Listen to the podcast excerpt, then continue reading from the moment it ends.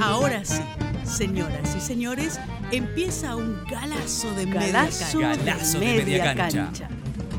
El programa de Norberto Galazo en Caput. Galazo de media El programa de Norberto Galazo en Caput.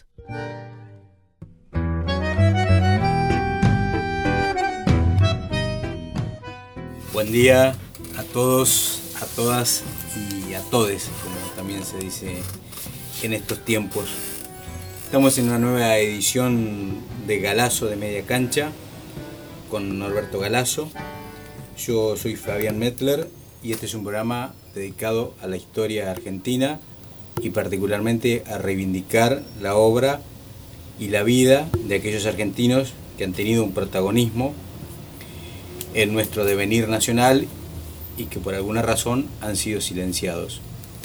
Acá con Norberto durante media hora lo que hacemos es una, una breve semblanza, una reivindicación, dando a conocer aspectos desconocidos o directamente, cuando el personaje es completamente desconocido, aportando datos biográficos, historiográficos que permitan ubicar en el tiempo. Buen día Norberto, ¿cómo estás? Muy bien, muy bien, aquí andamos. Bueno, hoy vamos a abordar un personaje interesante, un, un pintor que se ha destacado mucho, ¿no? En- sobre todo vinculado al puerto, a los hombres, a las bolsas, a, Claro. a Benito Quinquela de Benito Quinquela Martín.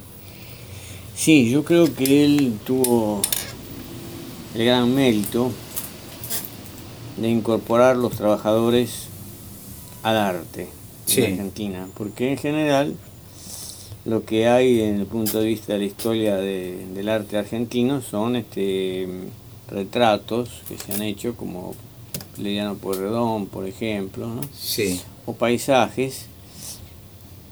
Y con él empieza este fenómeno de las embarcaciones donde aparecen obreros llevando bolsas sobre sus hombros. Este y aparecen varios obreros es decir hay un mundo que es extraño al mundo del arte no el arte Claro.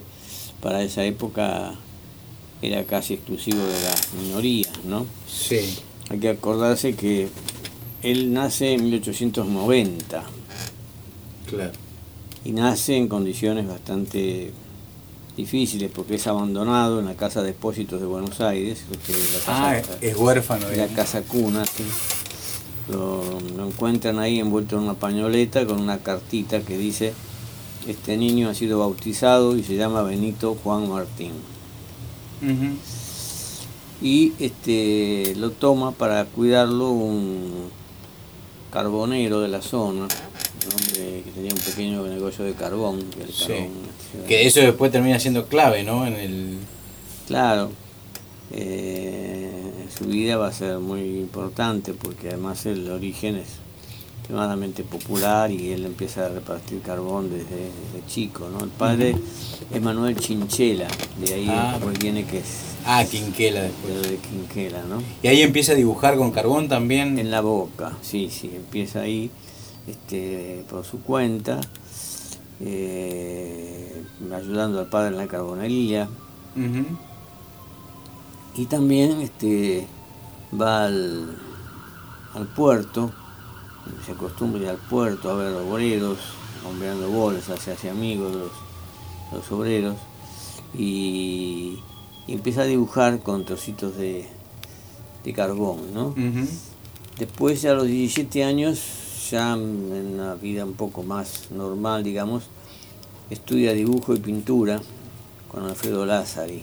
Ah, sí. Este, pero el, el padre es un hombre de laburo, este, no, no le llama mucho la atención esto. No apoya, digamos, esas, Claro, esos emprendimientos artísticos. claro. Entonces, este, eh, Quinquela tiene una niñez bastante dura, ¿no? Es decir, carga bolsas para ganarse los mangos. Ah, ah, de, de- trabajo, digamos. Sí, por ahí hace algún, algún trabajito, algún dibujo, alguna pintura, anda con su caballete este, cerca del riachuelo y por ahí vende alguna, alguna cosa, ¿no? Este, durante un tiempo portado del, del, del hogar este, familiar hasta que después más o menos se vuelve a arreglar con, con el padre, ¿no? Claro. Y ya en 1918, cuando él tiene ya 28 años, realiza su primera exposición. Sí. Una exposición que llama mucho la atención porque ¿qué es esto? Es decir, de que aparezcan obreros en los cuadros, ¿no? Estaba mal visto. Claro, claro. Además, o no era habitual, digamos. Eran cuadros sumamente populares, este, de gente de, de, los barcos que estaban desembarcando cosas en el puerto, ¿no? Este, entonces no, no, no tiene, además por su origen mismo, no tiene una vinculación con todo ese mundo de la sociedad de artes, donde generalmente los que se dedicaban a, al dibujo, a la pintura o a la poesía estaban vinculados a una clase que lo podía bancar, ¿no? Claro, sostener económicamente para Claro, desarrollarse. claro, claro. Entonces, este, Pero pese a todo esa, digamos, esas contrariedades, se, se va abriendo camino. me va abriendo camino con algunos cheques, algunos cheques, algunas cosas de dignidad, por ejemplo, Sí. este en, desde Italia le ofrecen un, un cheque en blanco por, por su obra Crepúsculo Sí. y él lo rechaza diciendo que él no vende sus pinturas ¿no? Ah, miércoles. Este, y es una figura completamente original para la historia de la pintura argentina de, de esa época ¿no? Sí. donde muchos se preguntan qué, qué es eso de cuadros con trabajadores con hombres agobiados por el trabajo ¿no? Eh, algunos lo critican muy fuertemente porque entienden que la pintura es un divertimento, la pintura es belleza, la pintura es una cosa este, romántica o una cosa para elites, ¿no? Entonces, Un obrero transpirado cargando bolsa, ¿no? claro, no, claro, Primo Facie no parece ser ni romántico ni bello. claro. Y él sigue trabajando en, el- en la boca siempre. Este, obtiene algún reconocimiento, por ejemplo, de Alvear en su, en su, en su presidencia. Sí. de los vecinos. Este, algunas veces se produce algún reconocimiento desde el exterior, por ejemplo, eh, James Bolivar Mason, director de la Tate Gallery de Londres, Sí. dice que el único pintor moderno susceptible de comparación con Quiquela Martín es Van Gogh. Ah, Es mucho decir, ¿no? Claro. Entre ellos, hay entre ellos hay un parentesco espiritual. Van Gogh, torturado por una conciencia demasiado intensa de la calidad de su vida, encontró alivio en la expresión de su, emo- su emoción en el lienzo. Por su parte, Osiris Quiérico, que era crítico de arte, recuerda esta comparación y se anima a postular una comunidad de acercamiento existencial a la realidad entre los comedores de papas y los personajes doblados bajo su carga en los estibadores del riachuelo. Ujú. En 1938, él era un hombre de muchas iniciativas, en realidad, Sí. Sí, no solamente pintaba. y una adhesión a lo popular, que sentía que en realidad era normal a su infancia este, De- de de vinculada de abandono, vinculada totalmente al pueblo. Entonces, en 1938, cuando tiene cerca de 50 años, abre el Museo de Bellas Artes de la Boca.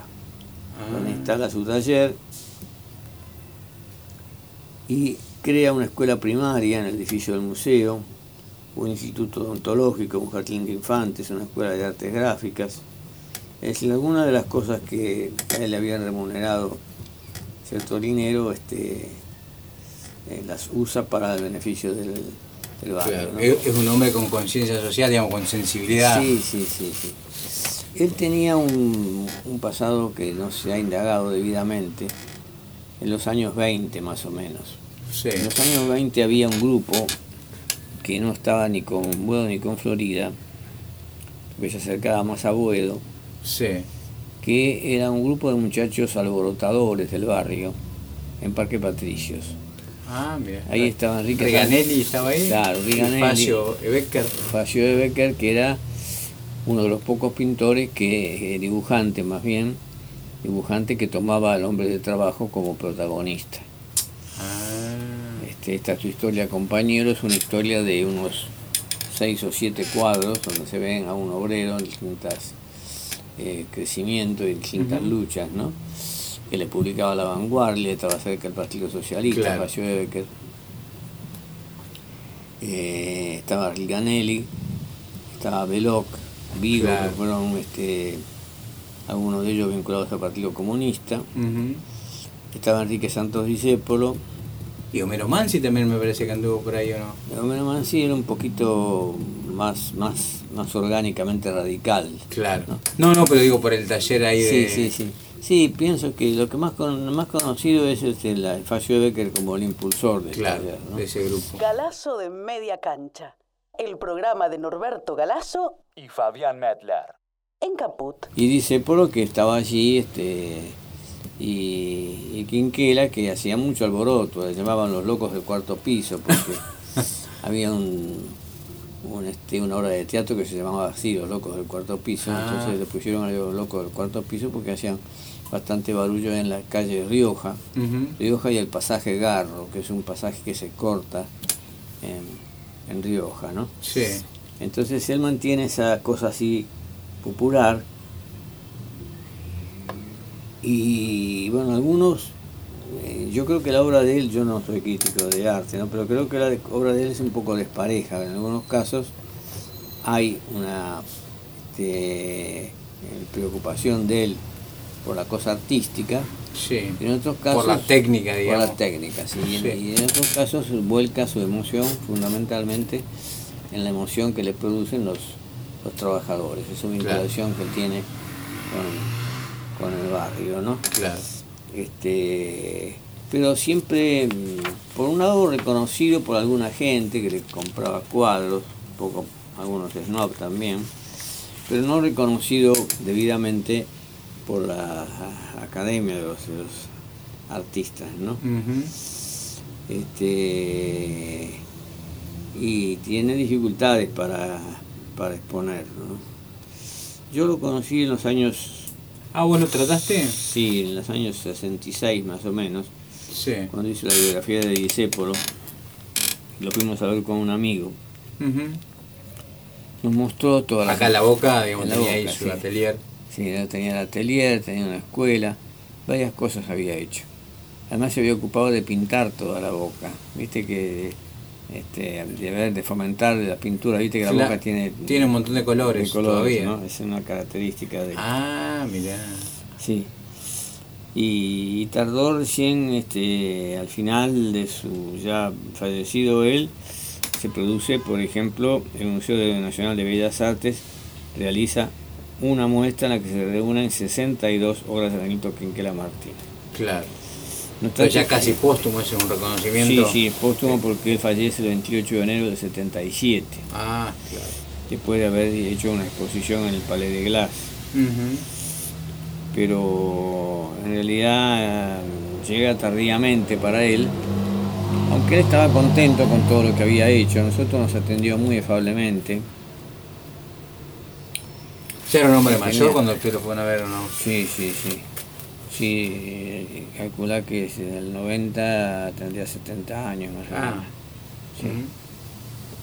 Sí, yo me acuerdo que insistía en el paisaje que se veía desde, desde las ventanas del, del atelier. de- Ah, sí, que decía que es la vuelta de Rocha por ahí. Claro, claro, toda, toda la parte de la vuelta de Roche. Claro. Como que esa era su, su vida y ahí, de ahí vivió, Ese fue su lugar en el mundo, porque claro, su lugar en el- efectivamente. Y ahí murió, recuerdo que cuando falleció fuimos con mi mujer, mi mujer ahora, este, había una especie de desfile de los bomberos voluntarios de la Boca. Ah, mira. Y había mucho mm, un recuerdo así cariñoso de reconocimiento, ¿no? de gratitud de parte de, de la gente que habitaba esa zona, ¿no? porque Claro. él hizo todo lo posible por, por volcar este, parte de lo que le dejaban sus cuadros en, En el en barrio. mejorar el, el barrio. ¿no? En ese Claro. sentido, después nos regaló un, un, este, un, folle- un folletín donde tenía estaban reproducidos algunos de sus cuadros, que lo debo tener por ahí, Sí. con una dedicatoria. Nosotros íbamos a preguntarle de Disépolo, de Disépolo se acordaba poco. Claro. Se acordaba de que él formaba parte de ese grupo de chicos, muchachos barulleros, Del de Fallo Becker, estás de hablando. Fallo de Becker, que Eh. incluso habían tenido una, una actitud muy hermosa en la Semana Trágica, porque el cortejo fúnebre después de la muerte de los obreros de Bacena, Sí. Pasa por calle Ah, Rioja. que, que era por ahí cerca, ¿no? En Claro. La Rioja, en la Plaza Martín Fierro. ¿no? Claro, claro. Y ellos este, arrojaban flores rojas sobre los féretros cuando iban Ah. pasando. Él se acordaba de ese, Ah, mira. de ese hecho, ¿no? Ujú. Quiere decir que indirectamente un hombre ligado al pueblo, desconocido por las élites prácticamente, Claro, que le hicieron un reconocimiento a medias en sus últimos años claro. y después un reconocimiento póstumo, ¿no? porque lo- no lo consideraban, consideraban que era una pintura realista, que, que no era una gran pintura, este, que no aportaba nada este, en- Estéticamente. a ese mundo exquisito Claro. donde a lo mejor, qué sé yo, mm, ya estaría prevaleciendo el, el arte no figurativo, donde a lo mejor el, el- el espectador no entiende nada de lo que el cuadro significa, pero abre los ojos desmesuradamente porque cree que le transmite una gran emoción. Y, y Quinquela lo que él quería era, eh, lo que quería y lo que logró, lo que después perfeccionó, me parece, a su modo, este eh, Carpani. Carpani lleva también a los trabajadores, pero recreándolos de alguna forma con una gran vitalidad, con, con- con- Los puños gigantes. claro, vinculando, digamos, una transformación de la, de la, de la estética en el contenido, ¿no? Claro. Pero Quinquela es un antecesor de Carpani en algún punto. Y es un antecesor en el sentido que fue el primero que se ocupó de, de introducir a los obreros en, las, La pintura. en la pintura, ¿no? Claro. Hasta ese momento la pintura era retrato más bien, Claro. retrato, paisaje. Por eso en, en general era rechazado por, por una expresión de barbarie, digamos, ¿no? Claro. De querer mezclar este lo que es el arte con lo que son los laburantes. Claro. Incluso hay un crítico, no me acuerdo del nombre, que decía que Quinquela Martín pintaba con gomera, como que pintaba Sí, muy sí, feo. Sí, sí, sí, sí, claro, claro, le criticaban mucho eso. Le criticaban porque al principio él también era un poco descuidado, ¿no? Como, como pasa a veces con, con poetas como Centella, que por ejemplo Centella no corregía nada de sus poemas. Julián Centella. Claro. Y de poemas hay poemas muy buenos. Pero Claro. él este, lo, lo dejaba deslizar como se le ocurría. Y los contenidos son importantes, la, la emoción que transmitía, ¿no? Pero bueno, eh, Manuel Ugarte decía algo así como que los países como el nuestro, el arte se presenta al principio como una cosa este, que no puede ser analizada especialmente desde el punto de vista estético, sino que es, es ese arte que, que, que es lo nacional, Sí. es como una piedra bruta, decía Ugarte, Ujú. que se va a ir este, mejorando, eh, se va a ir tallando con el tiempo. Por eso le daba importancia también a los folletines de Eduardo Gutiérrez, que algunos decían que no era literatura. Él decía, es literatura propia de un país vasallo, un Claro. país reciente que no está conformado ni integrado políticamente. Claro. Yo creo que Quinquela en ese sentido hay que reconocerle esa audacia y esa consecuencia, porque al otro tipo que es rechazado por la élite este, artística, por la gente que entiende de pintura, que entiende de arte, hubiera abandonado. Claro. Rápidamente. Y él siguió firmemente. Este, y a veces se le critica porque, bueno, lógicamente tenía que vivir y para hacer las obras que quería hacer en la boca tenía que cobrar sus cuadros, entonces a veces los vendía. Claro. Este, pero yo creo que es una figura que merece Un reconocimiento. un reconocimiento, sí. Y Norberto, pero digamos, en algún momento el de su vida también tengo entendido que, que logró exponer en el exterior, que estuvo en Brasil, Sí, sí, en España, hizo una gira, Sí, sí, sí. tuvo cierta trascendencia, ¿no es cierto? Sí, sí, sí. Eh, en- por lo menos. Sí, en- él, él se impuso por, por prepotencia, Claro, claro. un poco como claro, decía Roberto Arno, ¿no? claro, por insistencia, por tenacidad. ¿no? claro. Hablando de creación, bueno, recién mencionabas a Julián Centella que escribía y no corregía. Mm. Eh, dice, no sé si era cierto, que el único poeta en la Argentina que escribía así y sin corregir era Lugones.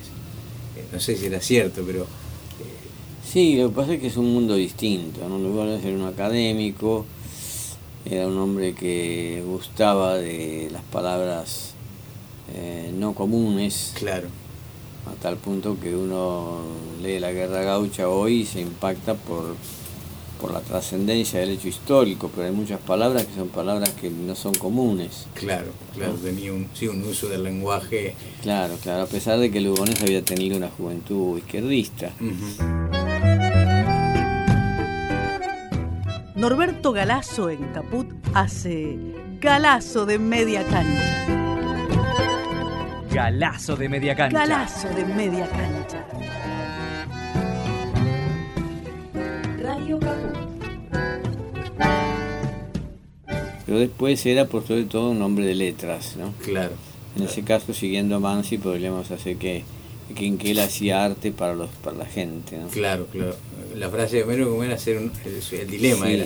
eh, ser hombre de letras o hacer letras para los Claro, hombres. y Homero Mansi eligió hacer letra para los hombres. Claro. Claro. Eh, estamos conversando con Norberto Galazo. Esto es Galazo de Media Cancha. Yo soy Fabián Mertel, estamos en Radio Caput y estamos hablando sobre Benito Quinquera Martín. Eh, Norberto, pero hoy tiene cierto reconocimiento, por lo menos en algunos sectores, en lo- o gente que yo conozco, que, que- que tiene una visión positiva de, de Quinquela. No obstante ello, eh, es un maldito, digamos, ha sido silenciado. Sí, fue, fue, fue silenciado, fue aislado, eh, fue rechazado. Lo que ocurría con Carpani, que a nosotros nos regaló un, un original y nos dijo, traten con esto de hacer una rifa o vayan a la, a la galería Wicom, pero no se los va a comprar, no se los va a recibir ni que siquiera para exponerlo, ninguno de las galerías importantes de la calle Florida. Y a Quinquela le pasaba lo mismo. Quinquela en otro orden de cosas y por otros motivos, por lo de Carpani era más agraviante, más amenazante, era una Claro. cosa revolucionaria, ¿no? Claro. Lo de Quinquela era una cosa que tenía la importancia de que tomaba en cuenta al pueblo, que hasta ahora no había entrado en la, en la pintura, ¿no? Claro, Y claro. Entonces esos obreros encorvados eh, indicaban que había hombres ahí trabajando, ¿no? En condiciones, digamos, de explotación, claro, claro, mucho claro, sacrificio. Sí, yo creo que eso era importante. Claro. Norberto, y, mm, y Quinquela tuvo, porque digo, Carpani tuvo, digamos, una, una, una formación ideológica sólida, digamos, un hombre vinculado a la, digamos, movimiento revolucionario, pero de Quinquela no, no se sabe No, mucho, ¿no? Si, no. si tuvo militancia. No, si incluso tuvo- nosotros en la conversación que tuvimos tratamos de sacarle alguna definición política y no, Tampoco. No, no. Por lo menos que en la conversación que tuvimos que tuve con nosotros, que fue un poco de una hora y media, Sí. este, era una actitud de reconocimiento que lo fuéramos a ver, de regalarnos unos, unos este, ilustraciones de él. eh, pero cuando uno le tiraba la cosa así de una definición política, más bien y no creo tampoco que haya sido un hombre de gran formación política. Claro. Ah. Distinto de Carpani, que escribió ensayos, que tomó Claro, claro, claro. Eh, Benito solamente pintó, ¿no? Sí, no, sí, sí. no hay libros escritos Claro, claro. por él. Sí. Claro, claro, claro. Pero bueno, no obstante ello, digo, eh, eh, es un... Sí, es un maldito igual, porque hay mucha gente que estudia hoy Bellas Artes, así como le niegan a Carpani, que no se lo mencionan en ninguna escuela, este, menos lo mencionan a, a Quinquela. Es ¿no? decir, el odio es supérstite, sigue... Y sí, sí. sí. Pero ¿y, y por qué se da, Norberto? Eh, Eso está...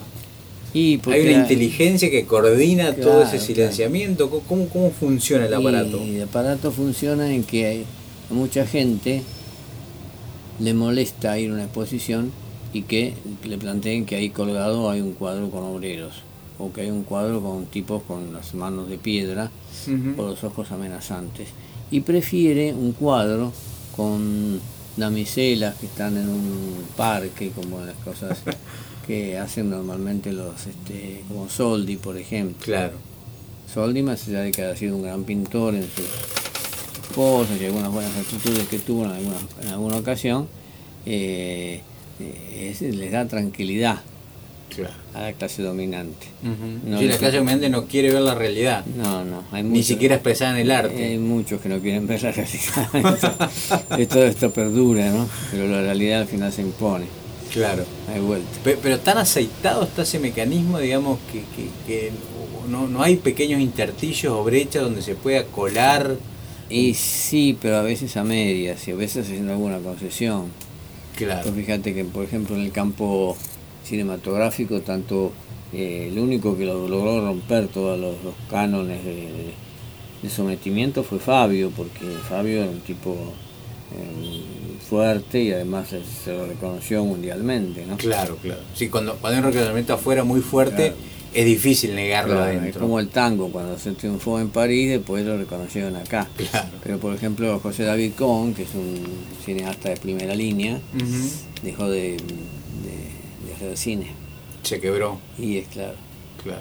Claro, Roberto, porque es duro el aislamiento, ¿viste? Claro, claro, aparte que sobrevivir, digo, el tipo tiene una familia, tiene que comer, digamos, tiene que trabajar. Claro, claro, claro. Eh, hablaste de, de Fabio, vos lo, vos lo conociste, fuiste Sí, amigo sí, de sí, Fabio sí. Y escribiste un libro sobre él, Sí, que está secuestrado hoy. sí, está en la Secretaría de Cultura, no lo han distribuido, que yo sepa, no sé. Por lo menos la obligación era distribuir las bibliotecas y Ah. escuelas, cosas así. No supe más, distribuyeron unos 20 libros el día que se presentó el, el- el libro de Fabio y se presentó el libro de Celedonio Flores, que también es otro cuestionador, digamos, Claro.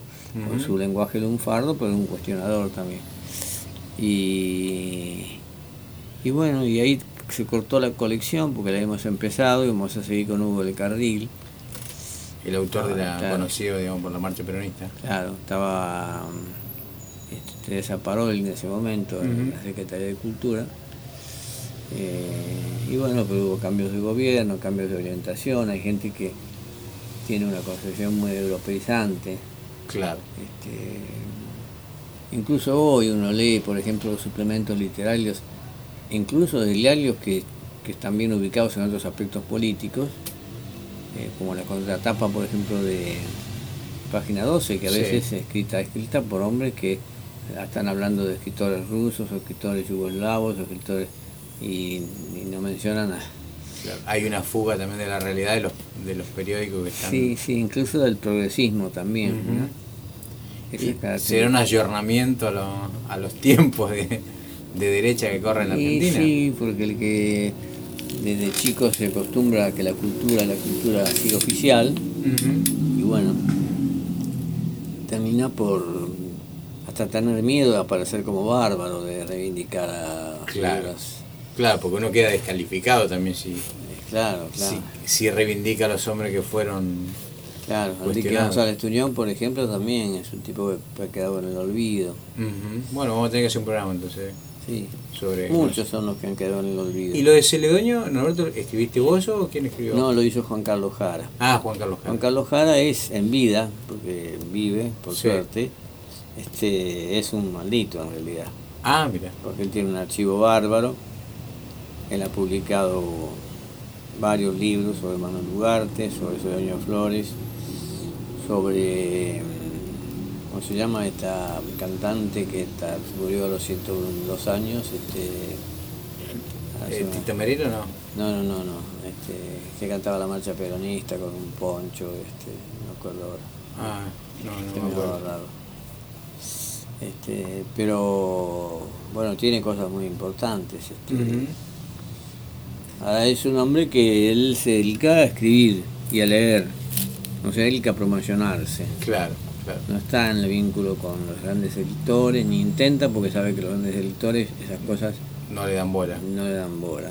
Claro, claro. entonces eso pasa que bueno, que en un momento este hay que exhumarlos de la oscuridad y, y, y mostrárselo a las jóvenes generaciones para que tengan la suficiente valentía como para llevar adelante eh, sus verdaderas emociones, sus verdaderos conceptos, aun cuando la ola venga en contra, ¿no? Claro, claro. Tomar como bandera, digamos. Claro, claro. Este, Roberto, y ahí hay una anécdota, no sé si será cierta, de que cuenta, eh, parece que era un hombre de un sentido del humor bastante abusado, este eh, nuestro personaje de hoy, Benito Quinquera Martín. Dicen que él pintaba o pintó su propio féretro. Sí, eso sí, yo lo tomé como versión, porque no... Vos cuando fuiste al velatorio, digamos, no, no te, me acuerdo no, pero si estaba pintado, con, tendrías que haberte acordado. Sí, pero no, eso apareció después la versión esa de que él había pintado el propio féretro. Claro. pero no me llamó la atención nada de que estuviera Claro, entonces de- debe ser un... O capaz que lo pintó y usaron A lo otro. mejor lo pintó y claro, que sí, a lo mejor lo pintó, nada más que lo pintó con las características de los féretros comunes, ¿no? Claro, claro, claro. Me acuerdo que había una conmoción barrial bastante importante. ¿Lo velaron ahí en la boca? Sí, sí, sí, sí, sí, sí. Sí, en el, estaba el féretro en el medio de una plaza. Ah, que al aire libre lo sí, velaron. sí, sí, sí, algo, algo así recuerdo. Mirá. Este hace tanto tiempo ya de eso, imagínate que... Pero recuerdo porque me, me dio ganas de ir porque le he tomado afecto yo por la forma que, que nos recibió, porque después de todo nos dedicó bastante tiempo, nos Claro. mostró sus cosas, nos habló de sus cosas, este, conmigo fue muy, Fue cálido, fue muy, muy cálido. generoso. Norberto, y esa versión eh, que, que Mussolini le ofreció comprar sí, y él rechazó. Sí, sí, eso te comenté al principio. Ah, sí, pero hiciste mención que desde Italia, pero no. No, no, no, que era Mussolini. Era sí, sí. Mussolini mismo. Sí, un cheque en blanco. Ah, digamos, le podía poner cualquier cifra y, y sin embargo no, no aceptó. No, no. No, hombre Una- un aspecto de la dignidad de él sí, sí, muy, muy, muy fuerte, muy sólido. Sí. Norberto, se nos ha terminado el, tiempo. Eh, bueno, hemos repasado por lo menos a grandes pinceladas, ya que estamos hablando de pintura y de Quinquela Martín, la, la vida de, de este artista ligado al, al barrio La Boca, ligado a los barcos, ligado al riachuelo, ligado a la Vuelta de Rocha y sobre todo a, a los obreros que sufren y que trabajan. Bueno, veremos entonces el, la, La, próxima. próxima, cómo no, ¿Mm? va a ser un gusto. Quedamos, señor Norberto, un abrazo grande. Los malditos. Los rebeldes. Los imprescindibles.